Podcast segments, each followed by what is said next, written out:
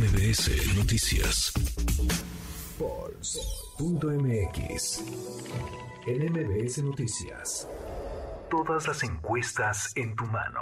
Mi querido Juan Pablo, Juan Pablo de Leo, socio director de Político MX, pues ya estamos en 2024, creo que estábamos ya desde hace como dos años en 2024, pero ahora sí a nadie le queda duda, ¿cómo estás?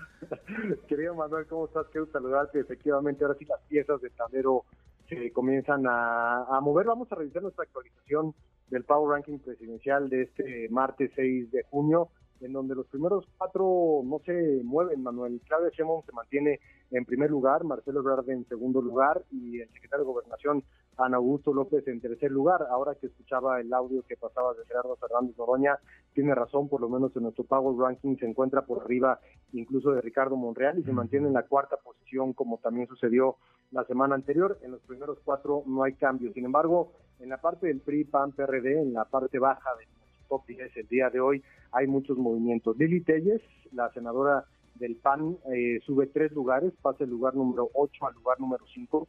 Ricardo Anaya estaba en el lugar número 5, baja un lugar y actualmente se encuentra en la posición número 6. Ricardo Monreal, que estaba en la posición número 6, baja a la posición número 7, baja una posición. Y Santiago Krill es el personaje que más sube esta semana en el Power Ranking, había estado fuera del top 10 y regresa, sube cinco lugares, pasa del lugar número 13 al lugar número 8. Enrique de la Madrid se mantiene en la novena posición y Mauricio Vila, el gobernador de Yucatán, baja tres posiciones, estaba en el lugar 7, ahora se encuentra en el lugar número 10. Después vemos a los demás aspirantes eh, priistas, emesistas y panistas, Beatriz Paredes que está en el 11, Colosio Riojas en el 12 y Claudia Ruiz Macié en la posición número 13, sin cambios en la parte alta de nuestro top 10, pero muchos movimientos, Manuel, en la parte baja del, top 10. Eh, estaremos viendo en los siguientes días que se vayan definiendo los procesos de selección de los candidatos, que las encuestadoras también se dediquen a levantar más opinión pública respecto a cómo les eh, eh, cómo les aterriza a cada uno de los candidatos. Seguramente comenzaremos a ver una mucho mayor actividad, porque como bien dices, más allá de los tiempos oficiales del INE, de que ya arrancó este proceso, sin duda alguna ya lo hizo. Sin duda, sin duda. Entonces no hay mayor movimiento. Los primeros cuatro, pues son, son de la 4T y no cambian. Claudia Sheinbaum, Marcelo Ebrard, Adán Augusto López, Gerardo Fernández Noroña. En el quinto viene Lili Telles,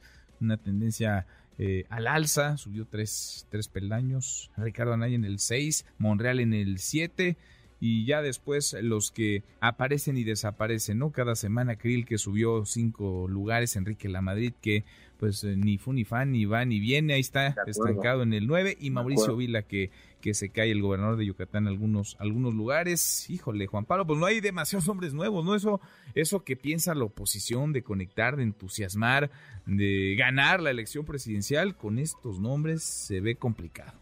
No, y te voy, y tienes toda la razón. Y, la volatilidad que vemos en, los cambios de la oposición respecto a las encuestas depende mucho, obviamente, de la, de la encuestadora, pero también, por otra parte, te habla de que no hay un claro liderazgo, de que un día puede ser uno, otro día puede ser otro, ni un solo personaje se ha posicionado en un, y me parece que es algo que funciona muy bien en esta herramienta, ningún personaje de la oposición se ha, se ha marcado, se ha desmarcado como alguien eh, que tenga un claro liderazgo, sino depende mucho de las declaraciones, depende mucho de las confrontaciones con el presidente López Obrador, depende mucho de los momentos políticos. Y demostrado que los candidatos importan, importan más que nunca, la emoción y, la movilidad, la movilización en la política importa más que nunca y claramente no hay un personaje que sí que así lo haya marcado en los últimos meses ni que lo esté marcando ahora en este inicio de los procesos internos de los de los partidos políticos y, me parece que ese es un, un gran problema que se ve reflejado en este ranking. Puede ser cualquiera, cualquier día,